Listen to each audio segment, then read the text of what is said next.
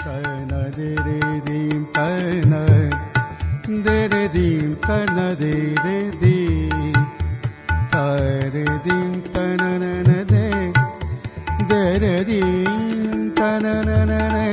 तन नमस्कार। उज्यालो रेडियो नेटवर्कको कार्यक्रम श्रुति सम्वेकबाट प्राविधिक साथी सशेन्द्र गौतमसँगै म अच्युत घिमिरेको स्वागत छ।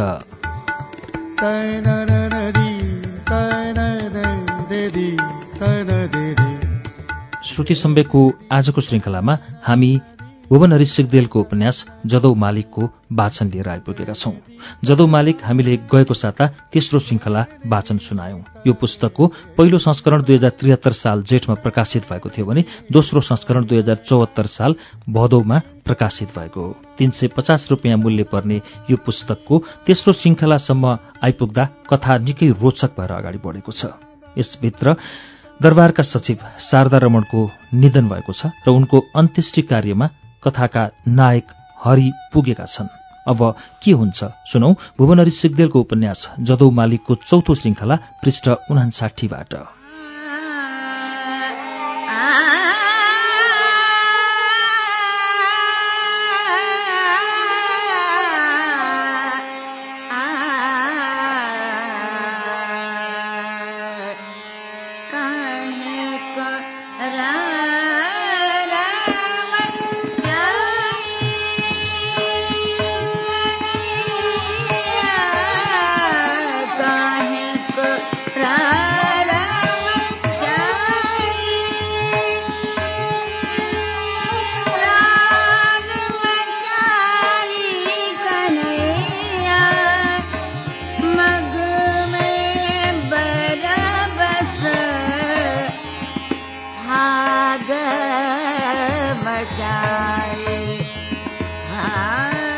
साइकल खियाउँदै सिफलको उकालोको तल पुगे।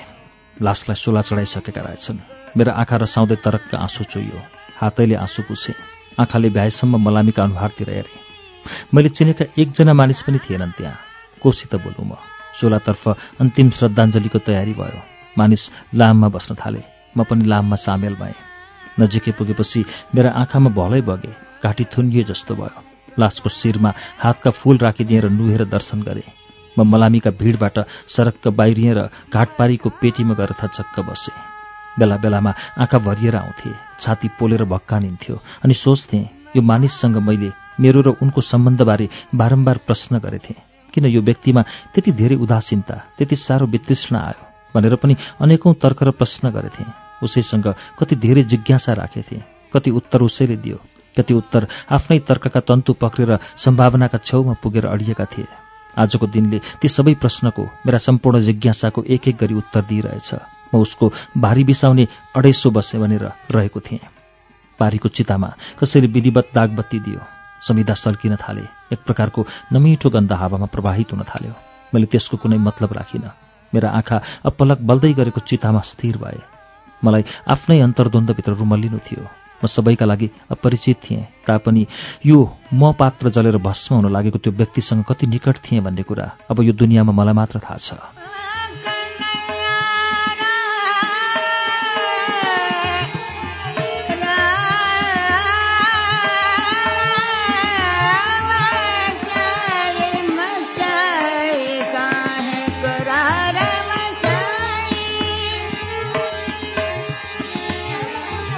हेर्दा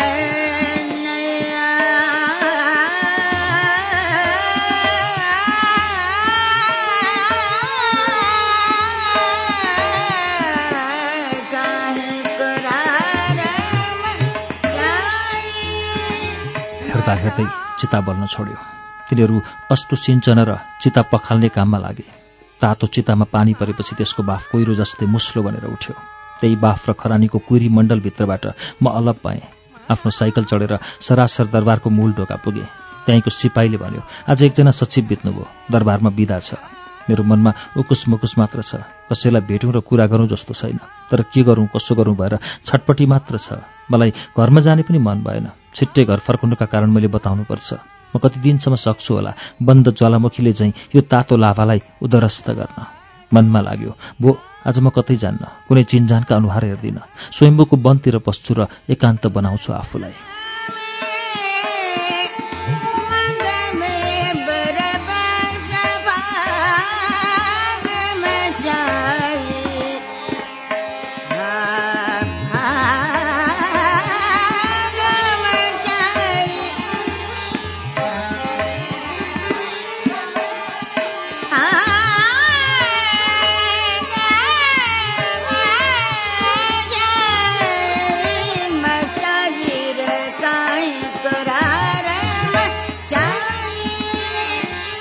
अरू कुनै विचार नगरी म स्वयम्भू पुगेँ। वनको छेउमा साइकल ठडाएर तिन चार रुखभन्दा माथिको झ्याममा परेको रुखको सियालमा गएर थच्छ बसेँ। मनले पुकारा गर्यो ए सचिव तिमीले सुल्झाउन कठिन यो गाँठै गाँठा भएको महाजालमा किन मलाई फसायो? अब मलाई कसले दिन्छ प्रताप ध्वजको राज्यको जानकारी? हर र चैते हुरी चल्यो त्यो बेला। रुखका पात आफ्नै ध्वनि निकालेर बजे। तिनी ध्वनिमध्ये एउटा बेग्लै ध्वनि सुने मैले। समयले दिन्छ समयले दिन्छ। यो ध्वनि धेरै बेर आयो। के यो मेरो प्रश्नको उत्तर हो? एक्कासी मनले प्रश्न गर्यो। माथि कतै बाँदरहरू झगडा गरेको सुनियो। तिनका बीचमा ठुलै युद्ध र मारपिट भए चाहिँ लाग्यो। त्यस्तै पाँच मिनटपछि म बसेकै रुखतिर छ्वाश्रममा छ्वाश्रममा गर्दै बाँदरका हुल फाल हालेको र त्यसै बीचमा तिनले आपसमा चिथोरा चिथोर गरेका हल्ला सुनियो। डर पनि लाग्यो। न मैमाथि खनिने हुन् कि? तर त्यसो भएन। नौ दसको सङ्ख्यामा रहेको हुलले एउटा ढेडु बाँदरलाई टोकी चिथोरी गर्दै खेदिरहेका थिए। तिनीहरू म नजिकैबाट तल्तिर ओरिए मलाई सरोकार गरेनन्। खेदिएको ढेडुलाई तल बाटोको नेटो कटाएर एक्ला एक्लै आफ्ना रुखा आवाज निकाल्दै बिस्तारै मभन्दा माथितिर लागे। तिनका आवाजलाई मानविकीकरण गर्न खोजे। आउलास फेरि फर्केर आउलास। खबरदार त कृतज्ञ पापी।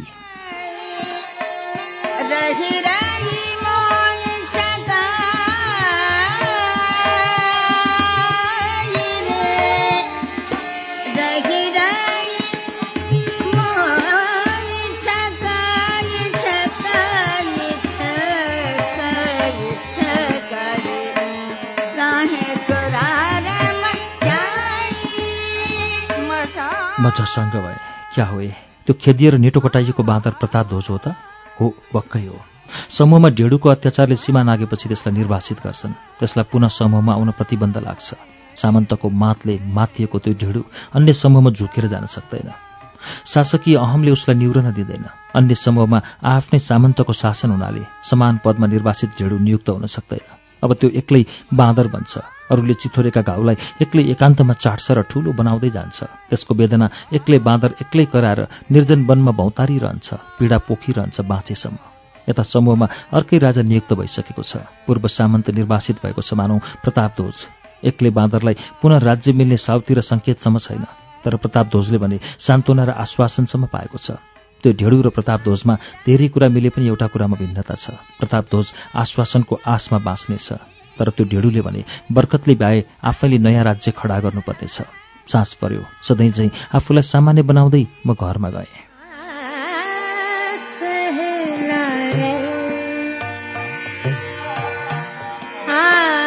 मैले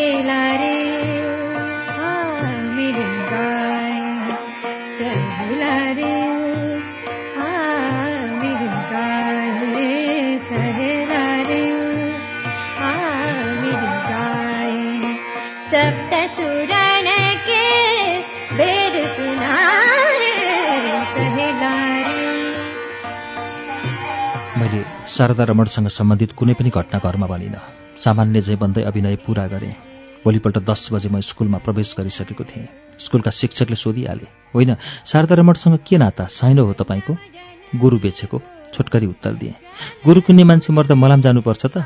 ती पनि कम चतुर थिएनन्। पर्छ नि तपाईँहरूलाई थाहा छैन? तर कुनै कुनैको मात्र। हामीलाई थाहा छ क्या सबै कुरा एकजनाले भने।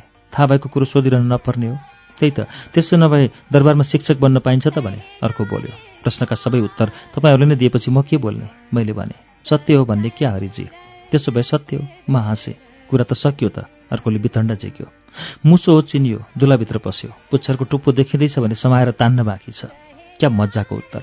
साहित्यका गुरुसँग कुराले जितिन्न। मैले हार स्वीकार गरिसकेँ बाबा। भन्नुहोस् न त शारदा रमणसँग के साइनो? उहीँ पुगेको प्रश्न। अब भने म गम्भीर भएर भने हो त साइनो गोरु बेचेको। हाम्रो एउटा राम्रो गोरु थियो। खिरिलो र चिल्लो थियो त्यो। राम्रै मोल तिरेर उनले किने तर घरमा नपुर्याउँदै भिरबाट लडेर गोरु मर्यो। हामी ज्यादै खिन्न भयौँ दुई कुराले। त्यति प्रेमले पालेको गोरु मर्यो एक। बिचराले त्यति धेरै पैसा तिरेको गोरुले एक मेलो बारी पनि जोत्न पाएनन् दुई। हिजो गोरुका ग्राहक मरे। ल भन्नुहोस् यस्तो साइनोमा तपाईँहरू भए मलाम जानुहुन्थ्यो कि हुन्न? मेरो उत्तरले गुरुहरू अभाग भए। उनीहरू गुरु बेचेको कथामा प्रयुक्त शब्दका अर्थतिर रुमलिए सायद। म पनि त्यही चाहन्थेँ। कक्षा सुरु भए। हामी आफ्ना कामतिर व्यस्त भयौँ।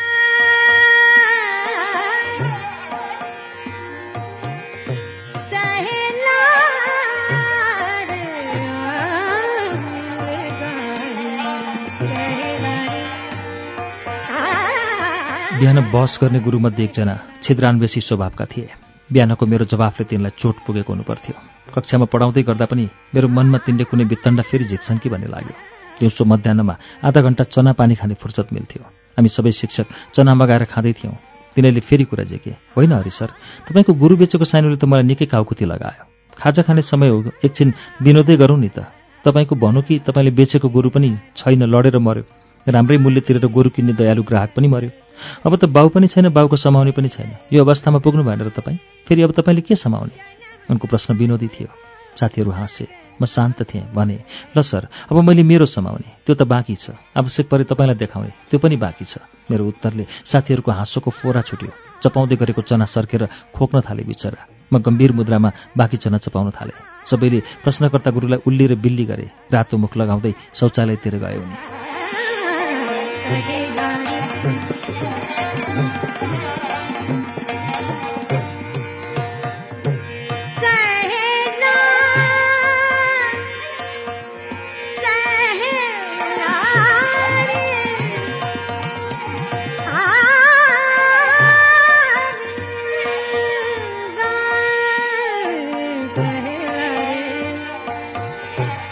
स्कुल सकेर म आफ्नो कामतिर हिँडेँ दरबारको कक्षा कोठाभित्र चियाएँ कोठा खाली थियो। एकछिन आराम गर्नु पर्ला भन्ने सोच्दै थिएँ। उता अफिसको पिएन मलाई बोलाउन आयो र भन्यो उता हाकिम साहबले हजुरलाई बोलाउनु भएको छ। ऊ फर्क्यो। हाकिम साहब त बित्नुभयो। यो को हाकिम हो? किन बोलायो उसले? यी तर्क गर्दै म सचिवको कार्यालयमा उपस्थित भएँ। उसले परिचय माग्यो। ऊ शारदा र मड्के कुर्सीमा विराजमान थियो। एकछिन बस्नु भन्यो उसले। म टुस्स अगाडिको मेचमा बसेँ। उसैले कुरा सुरु गर्यो। म कमलकान्त अधिकारी सहसचिव पदमा थिएँ। एक्कासी यो दुःखद घटना भयो। दरबारको काम रोक्ने कुरा भएन। मलाई कायम मुकायम भई काम गर्नु भन्ने आदेश भयो। आजदेखि सरेको। तपाईँ जर्साबहरूलाई पढाउनुहुन्छ होइन? हो। कति भयो? भयो छ वर्ष पुरा भयो। यस्तै हो ठाम अनुसारको काम। एउटै कार्यालय हो तर हाम्रो भेट आज मात्रै भएको छ। कुनै अप्ठ्यारो परे मलाई रिपोर्ट गर्नुहोला। उहाँ सचिवज्यूले दिएको कुनै आदेश पुरा गर्न बाँकी थियो कि? अह त्यस्तो बाँकी काम केही पनि छैन। ल ठिक छ। पूर्ववत काम पनि गर्नुहोला। उसले कुरा सक्यो। म उठेँ। कोठामा चेलाहरू आइसकेका रहेछन्। म पस्ने बित्तिकै तिनले गुड आफ्टरनुन सर भने। उनीहरू कथा सुन्ने सुनाउने स्तरभन्दा माथि उठिसकेका थिए। मैले संस्कृत नेपाली गणित र अङ्ग्रेजीका अभ्यास समान रूपले गराउँथेँ तर उनीहरूको बोलीचालीमा भने अङ्ग्रेजी नै बढी चल्थ्यो। म नेपाली र सामान्य संस्कृत व्याकरण पनि सिकाइदिन्थेँ। कान्छो मडिजङ मसित रौसिएर कुरा गर्थ्यो। वास्तवमा प्रतापको बहिर्गमनपछि यिनका अनुहारमा बेग्लै चमक देख्थेँ म। ठुलो रुखले फेदका साना बिरुवालाई सेभ गर्छ। यदि त्यो ठुलो रुखलाई हटाइदिने हो भने साना बिरुवा हलक्कै बढ्छन्। कक्षाको अन्त्यतिर मडिजङले मसँग रमाइलो प्रश्न गर्यो sir did you finish the stock of stories no no your highness I have more stock but I will tell them in time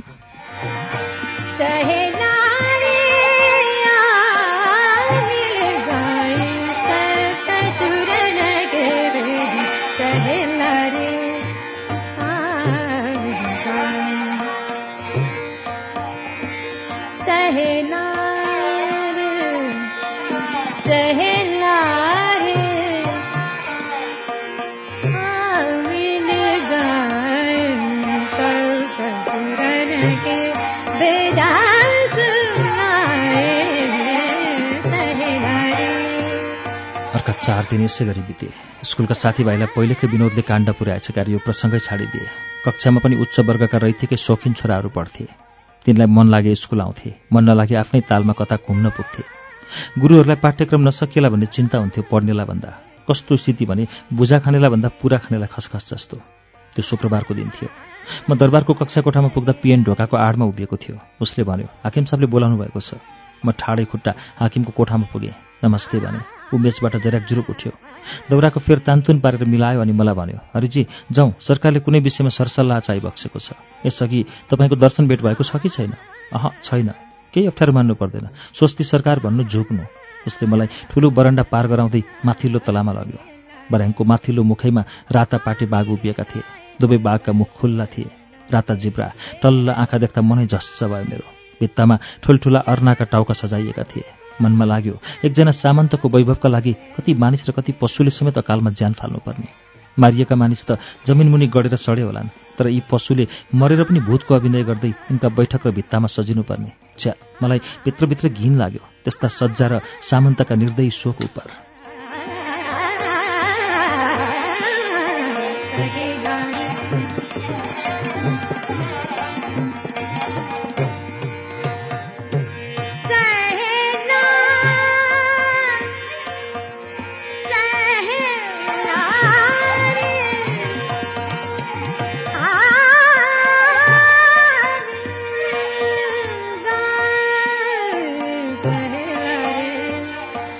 भित्रबाट केही सान सङ्केत अवश्य भयो।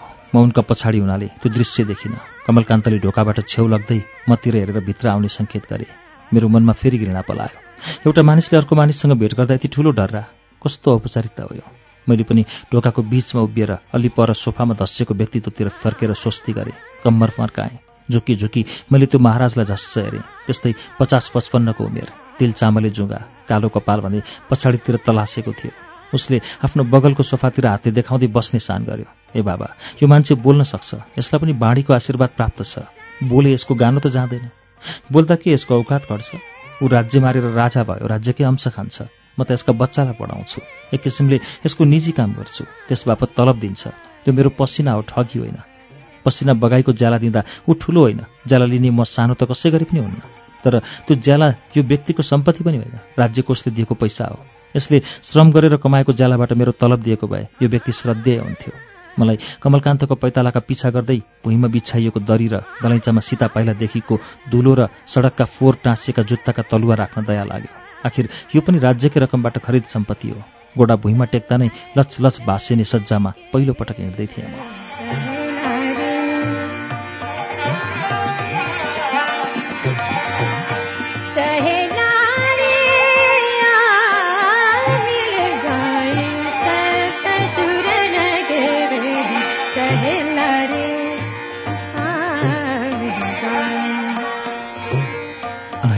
मैले शारदा रमणलाई सम्झेँ। उनले मलाई छ वर्षसम्म महाराजसँग दर्शन भेट गराएनन्। न यस्तै घृणा र वितृष्ण ममा पनि विकास होला भनेर हो कि? अर्थात् म स्वाभाविक अवस्थामा आएँ अभिनयमा आएँ बगलको सोफामा कमलकान्तसँगै बसेँ म पनि। म संयमित भइसकेको र अब हुने संवादमा पुरै आफूलाई तयार गरिसकेको थिएँ। सरकारबाट हुकुम भयो म तर्फ इसारा गर्दै के रे मास्टर नानी तिम्रो नाम? हरिप्रसाद दितालो सरकार जो हुकुम। हाम्रा साना जर्साहरूलाई पढाउँदैछौ होइन? पढाउँदैछु सरकार। मेरा दुवै हात नमस्कारको मुद्रामा जोडिएका थिए। होइन ए सचिव यो पनि एक प्रकारको जाहेरी हो। तिमीले मास्टर नानीलाई सम्झाएनौ? भुल भयो सरकार हरिजी उभिएर जाहेरी निवेदन गर्नु। म हात जोरी जोरी उभिएँ। सरकार जुङ्गामा हात लगाएर मुस्काई बक्स्यो अनि मलाई प्रश्न गरिस्यो कस्तो छ यिनको पढाइ? उमेर अनुसार स्तर राम्रो छ। मैले गणित नेपाली अङ्ग्रेजी संस्कृत सामान्य इतिहासमा पनि अभ्यास गराएको छु। सुरुमा उमेरको हिसाबले पाठ्यक्रम मिलाउन अलिक कठिनाई परेको थियो। अब त्यो समस्या छैन सरकार। जो हुकुम म नुहेँ। विज्ञान र भूगोल पनि पढ्नुपर्ने होइन? पढ्नुपर्ने हो सरकार। सामान्य ज्ञान मैले दिएको छु तर परीक्षामा सामेल हुन त विषय शिक्षक नराखी नहोला सरकार जो हुकुम। कस्तो परीक्षाको कुरा गरेको तिमीले? दुई वर्ष पछाडि देवेन्द्रजङ सरकारलाई म्याट्रिकुलेसन परीक्षामा सामेल गराउनुपर्छ सरकार। घरभित्र बसेर संसार देखिन्न। सरकारहरूलाई संसार देखाउनु उचित हुन्छ सरकार जो हुकुम। मलाई खुसी लाग्यो तिम्रा प्रष्ट विचार सुनेर। पहिलोपटक जाहेरी गरेका होला होइन त? पहिलो दर्शन भेट सरकार मेरो। सत्य र प्रष्ट कुरा गर्ने मानिससँग संवाद गर्न मजा लाग्छ मलाई। किन मास्टरी गर्न रुचायो? अरू जागिर खाने विचार छैन? विचार छैन सरकार। विद्याधनम सर्वधनम प्रधानम। मैले यही पढेँ। बनारसबाट नेपाल फर्किने बित्तिकै दरबार हाई स्कुलमा काम मिल्यो। पछि जर्सापहरूलाई पढाउने पनि सौभाग्य पाएँ। मलाई सन्तोष छ सरकार।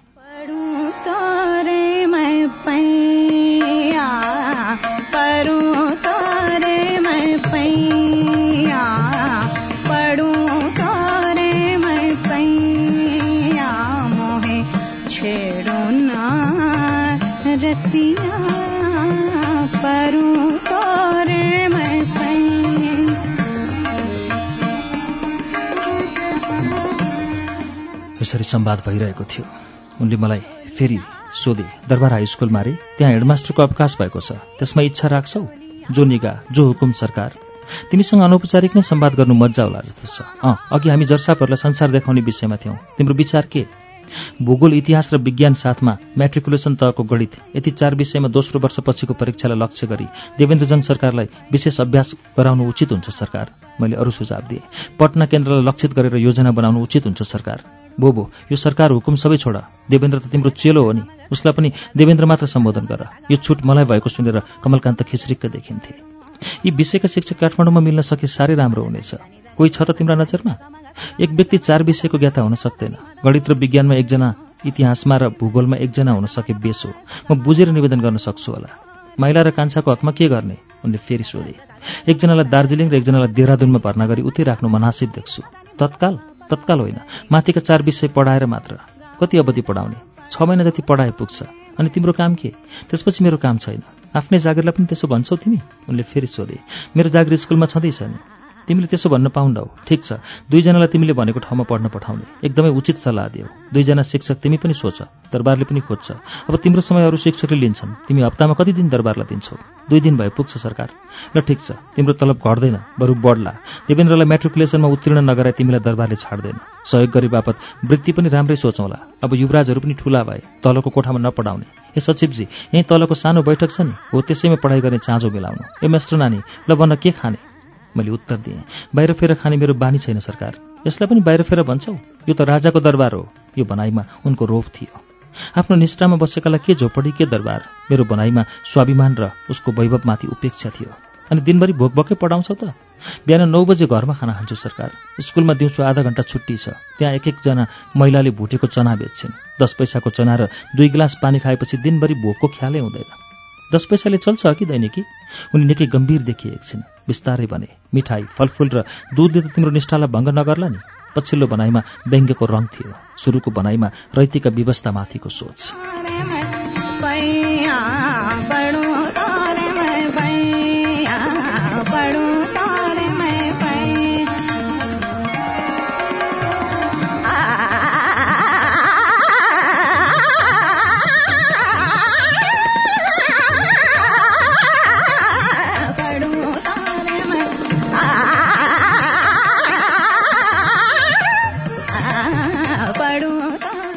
त्यो भनाइपछि मुस्कुराए।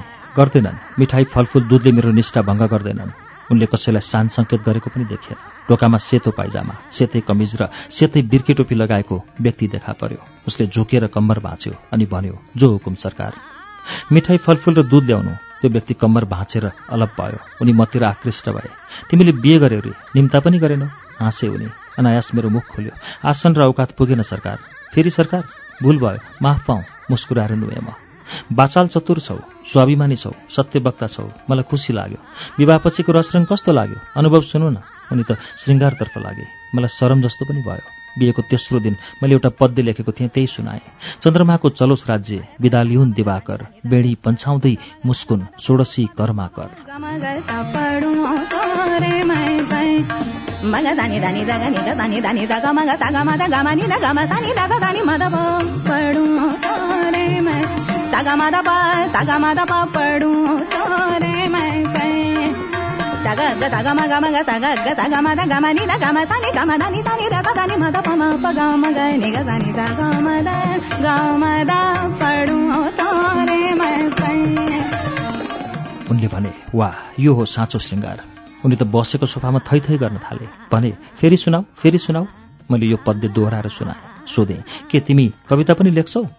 लेख्छु गद्य पद्य दुवै लेख्छु मैले भने।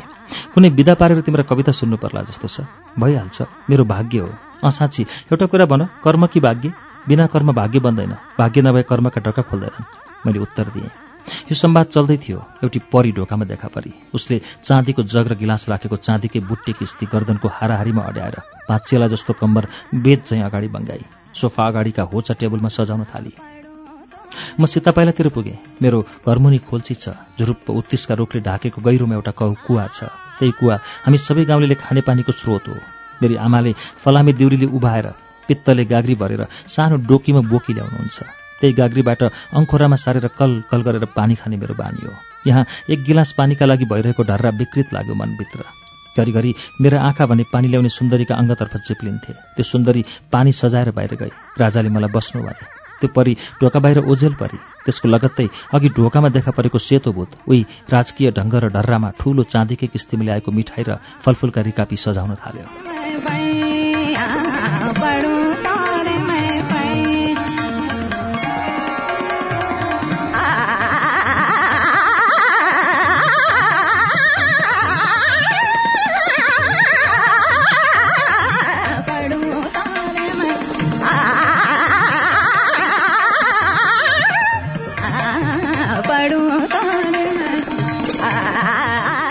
मेरो घरमा थालमाथि दुईटा कचौरा राखेर ल्याउँदा टान टान र टिनटिन बजेका सुनिन्छन्। तर त्यो सेतो भूतले किस्तीबाट प्लेट झिक्दा र सिसाका टेबलमा सजाउँदा कतै कुनै आवाज सुनिन मैले।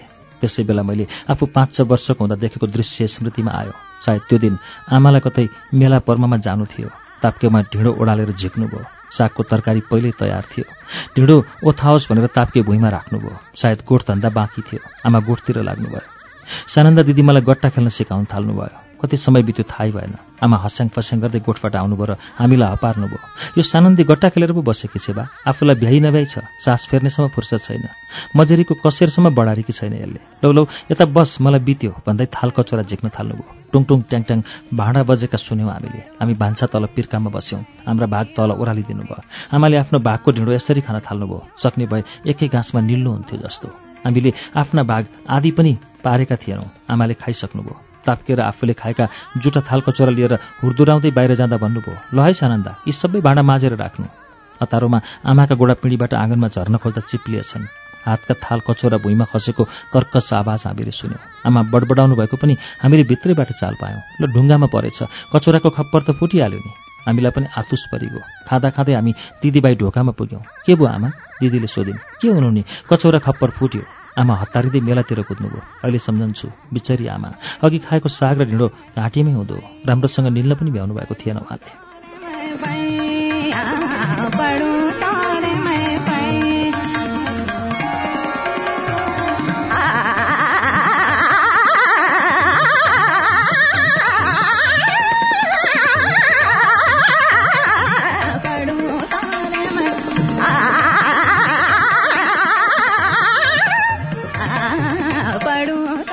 त्यो स्मृतिमा एकछिन डुबेँ। सेतो भूत किस्ती सजाएर बाहिर गइसकेको थियो। मैले टेबुलमा सजाएका रिकापी भरि आँखा गुमाएँ फलफुलमा स्याउका टुक्रा थिए बोक्रा तासेको। सुन्तला थियो केस्राको झिल्ली समेत निकालिएको।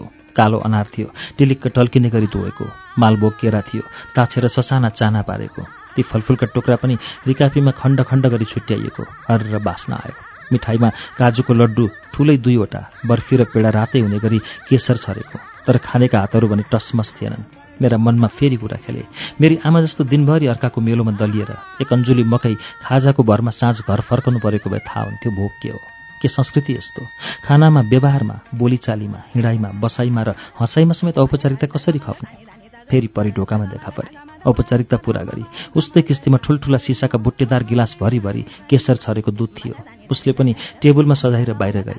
महाराजले रिकापीकै छेउको दुई सुइरे काँटा उठाएर स्याउको टुक्रामा रोपे। त्यो टुक्रा मुखमा राखेपछि हामीतर्फ सङ्केत भयो खाए हुन्छ।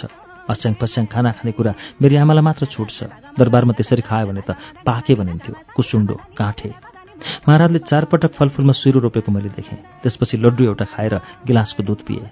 सचिव र मैले सबै खायौँ। तिनै परिकार दस पैसाको चनाले दिनको खाजा धान्ने रैतीका लागि विशिष्ट व्यञ्जन थिए। तर तिनै खाद्य राजाका लागि दस पैसे चना।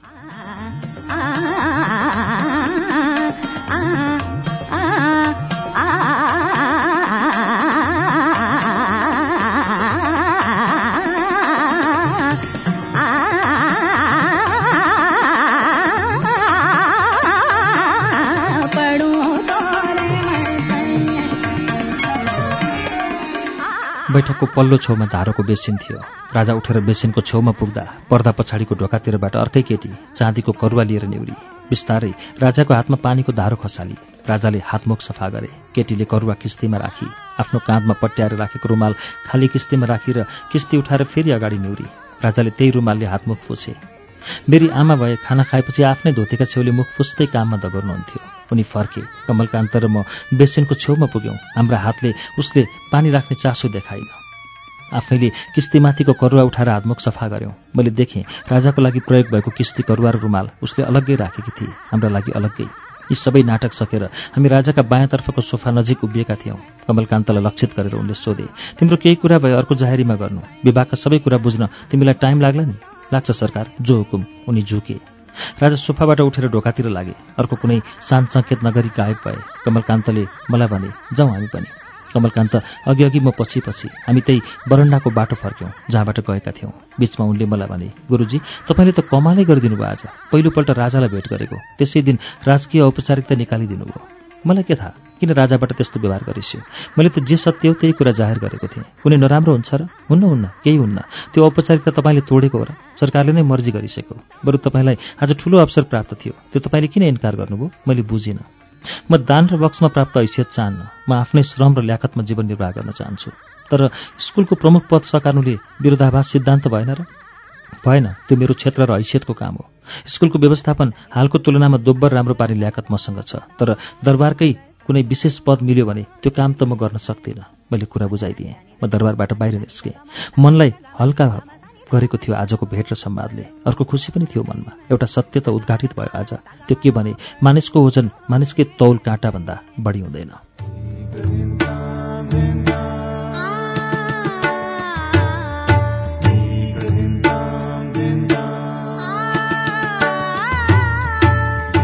श्रुति सम्वेगमा अहिले तपाईँले सुन्नुभएको वाचन भुवन हरि सिगदेलको उपन्यास जदौ मालिकको वाचन हो। यसको बाँकी अंश लिएर केही बेरमा आउनेछौ। उज्यालो सुन्दै गर्नुहोला।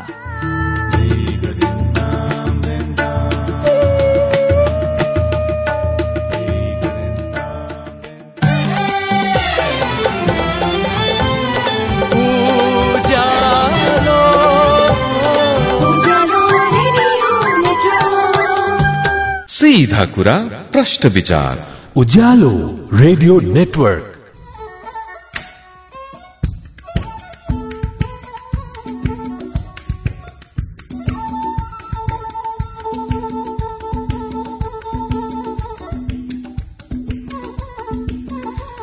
कार्यक्रम श्रुति सम्वेगमा तपाईँलाई फेरि स्वागत छ। श्रुति सम्वेग तपाईँ अहिले उज्यालो रेडियो नेटवर्क काठमाडौँसँगै देशभरिका विभिन्न रेडियो स्टेशनबाट एकैसाथ सुनिरहनु भएको छ। श्रुति सम्वेगमा हामी भुवनहरि सिगदेलको उपन्यास जदौ मालिकको वाचन सुनिरहेका छौं। अब यसको बाँकी अंश वाचन सुनौ।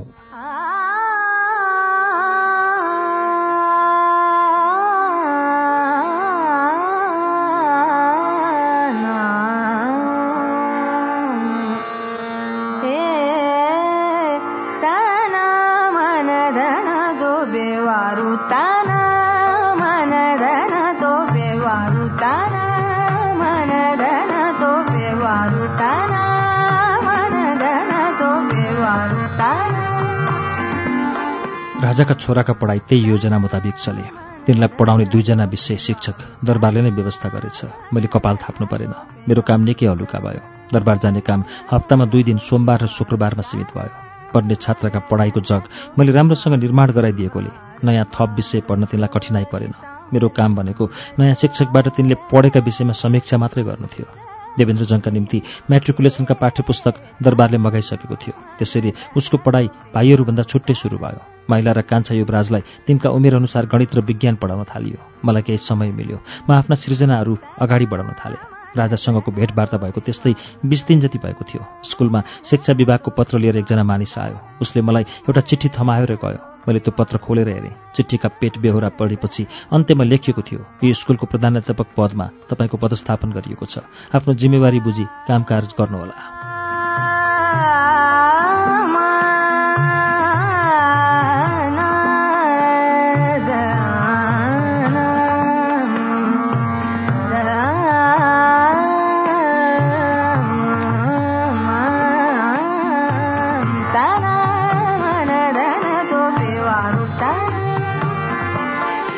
त्यसै दिन चार बजे मैले सबै शिक्षकलाई राखेर बैठक गरेँ।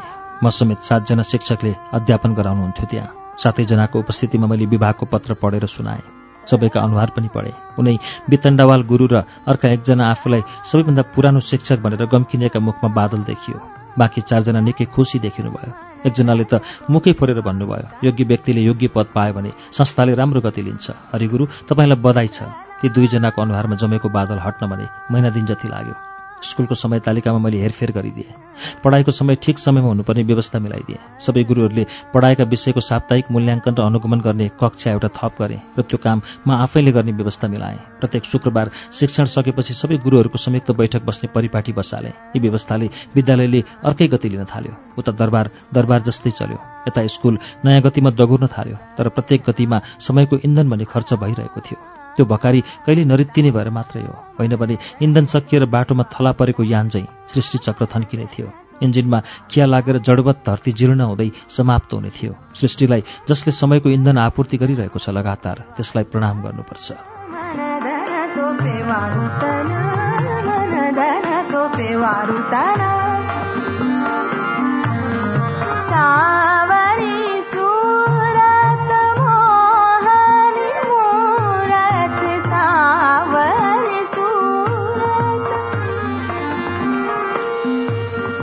लगनका बलमा त्यो कालचक्र दिन महिना र वर्ष बनेर घुम्यो दुई वर्ष बिते देवेन्द्रजङको मेट्रिकुलेसनको परीक्षा आयो। पटना विश्वविद्यालयबाट परीक्षा दिने गरी उसको फारम भरिएको थियो। दरबारले उसलाई साथमा लिएर जान मलाई नै खटायो।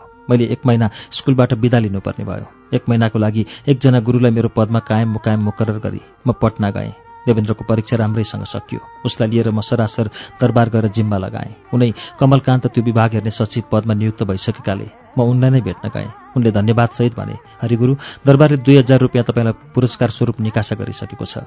माइला र कान्छा युवराज बाहिरै बसेर पढ्दैछन्। बडा सरकारको परीक्षाफल प्रकाशित भएपछि सरकारको पढाइ अरू अघि बढाउन तपाईँसँग सल्लाह गर्ने आदेश सरकारबाट भएको छ। अर्को निर्णय नभएसम्म मासिक एक सय रुपियाँ तपाईँलाई वृत्ति दिने हुकुम पनि सरकारबाट भएको छ। ठिकै छ हजुर। अब म स्कुलकै व्यवस्थापनमा तल्लीन रहन्छु मैले भने। तर बेला बेलामा सम्पर्क गर्दै रहनुहोला उनले भने। मैले बुझाउनु पर्ने सामान त मेरो जिम्मामा छैन त्यही एउटा पुरानो साइकल मात्र छ। बो त्यो पुरानो साइकलको कुरा उठेको छैन। मर्मत गराउनुहोस् चढ्नुहोस्। हस् नमस्कार। मैले उठेर हात जोडेँ। मेरो यो नमस्कार दरबार विदाईको पनि थियो। वृत्ति दिने भएछन् बेठिक लागेन। मैले दस वर्षसम्म जिउको रगत चुकाएर दरबारका लागि गरेको श्रमको फल हो भनी ठाने म सरासर घर फर्केँ।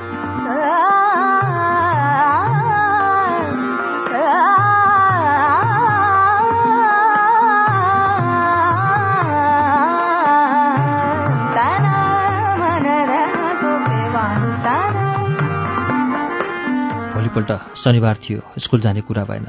दिउँसो त्यस्तै तिन जति बजेको हुँदो। म घरकै पिँढीमा गुन्द्री ओछ्याएर त्यसमा पल्टेको थिएँ। बाबा गाउँतिर कता जानुभएको थियो थाहा भएन। आमा र श्रीमती घरकै सुसुरकोमा भित्रतिर व्यस्त थिए। फेरि मेरो श्रीमती दोजिया थिइन्। उनलाई आमाले कडा काम गर्न प्रतिबन्ध लगाउनु भएको थियो। बाबाको साथमा एकजना मानिस हाम्रो घरमा आयो। उसले खेसका सेता कमिज सुरुवाल इष्टकोट र माखाबोटी टोपी लगाएको थियो। अलि काँठे जस्तो देखिए पनि सुकिलो मुखीले देखिन्थ्यो। यो को मानिस होला? म सोच्दै थिएँ। बाबाले उसलाई पिँढीकै अर्को गुन्द्रीमा राखेर आफू छेउको चकटीमा बस्नुभयो। अँ त राउत भाइ यो हाम्रो हरि पनि दरबार दरबारमा जर्सापहरूलाई पढाउँथ्यो नि तिमीलाई थाहा छैन? सुनेको थिएँ पहिले दिताल गुरुले पढाउँछन् रे भन्थे। को दिताल? कताको दिताल? मतलबै थिएन। दरबारको जागिर झिरको मासु। त्यसमाथि बैठकी भनेपछि कुरै सकियो। मरिमरि बैठक सफा गर्यो। मैला पर्दा धुन पठाएर नयाँ हाल्यो। अत्तर छर्यो। अब आनन्द बो भन्ने लाग्छ। फेरि कुनै न कुनै बैठक बसिहाल्छ। त्यो बैठक सकिनासाथ बैठकै घोटिनु परिगयो। दायाँ बायाँ सोच्ने हेर्ने त समय पाए पो।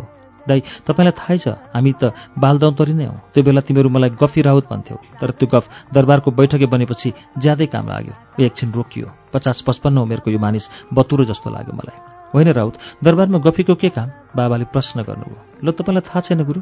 ऊ मास्टर बाबुलाई थाहा होला। राजाको बैठकमा गफीका गफ सुन्ने कार्यक्रम हुन्छ। देश देशावरबाट नामी गफाडीहरूलाई झिकाएर गफ गराउँछन्। राजा रानी बसेर तिनका गफ सुन्छन्। रमाइलो हुन्छ।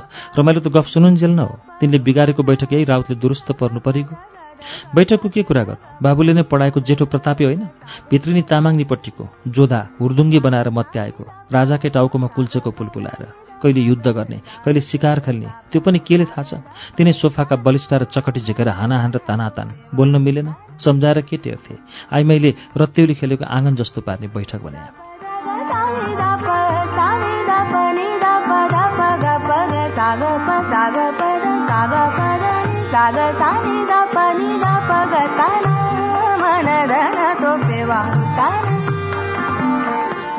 त्यस्तो छाडा बाले सोध्नुभयो। होइन यसो मोइसै छैन भने। अनि पो गफ गर्न मजा आउँथ्यो। उसले भन्यो छ छ आजै तुल्याएको मोइ छ। ए हरिकी आमा मोइल्याउ मोइल्याउ आमाले तिनवटा गिलास र सानो ठेकीमा मोइल्याएर गिलासमा भर्न थाल्नुभयो। मेरो भने उत्सुकता चुलिएर चुलीमा पुगेको थियो।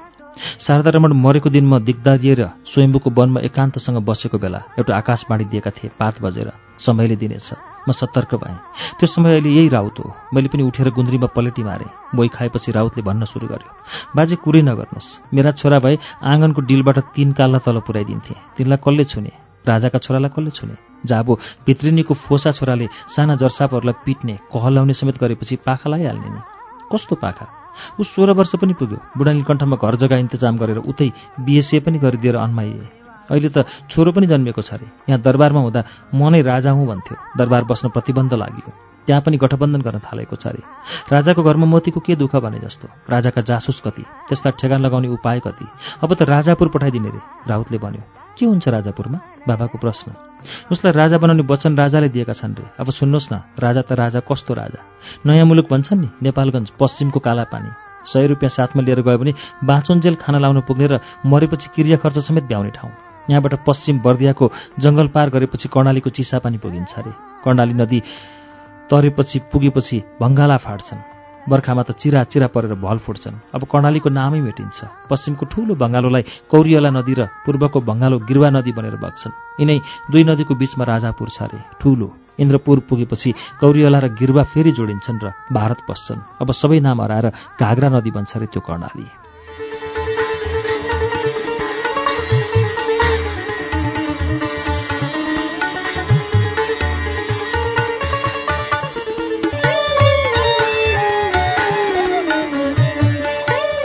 श्रुति सम्वेकमा अहिले तपाईँले सुन्नुभएको वाचन भुवनरी सिगदेलको उपन्यास जदौमालीको वाचन हो। यसको चौथो श्रृङ्खला हामीले यहाँ ल्याएर आज रोकेका छौं। अर्को साता जदौमालीको पाँचौं श्रृङ्खला लिएर आउनेछौं तबसम्मको लागि श्रुति सम्वेकबाट प्राविधिक साथी सशेन्द्र गौतम र म अच्युत घिमिरे विदा हुन्छौं। नमस्कार शुभरात्री।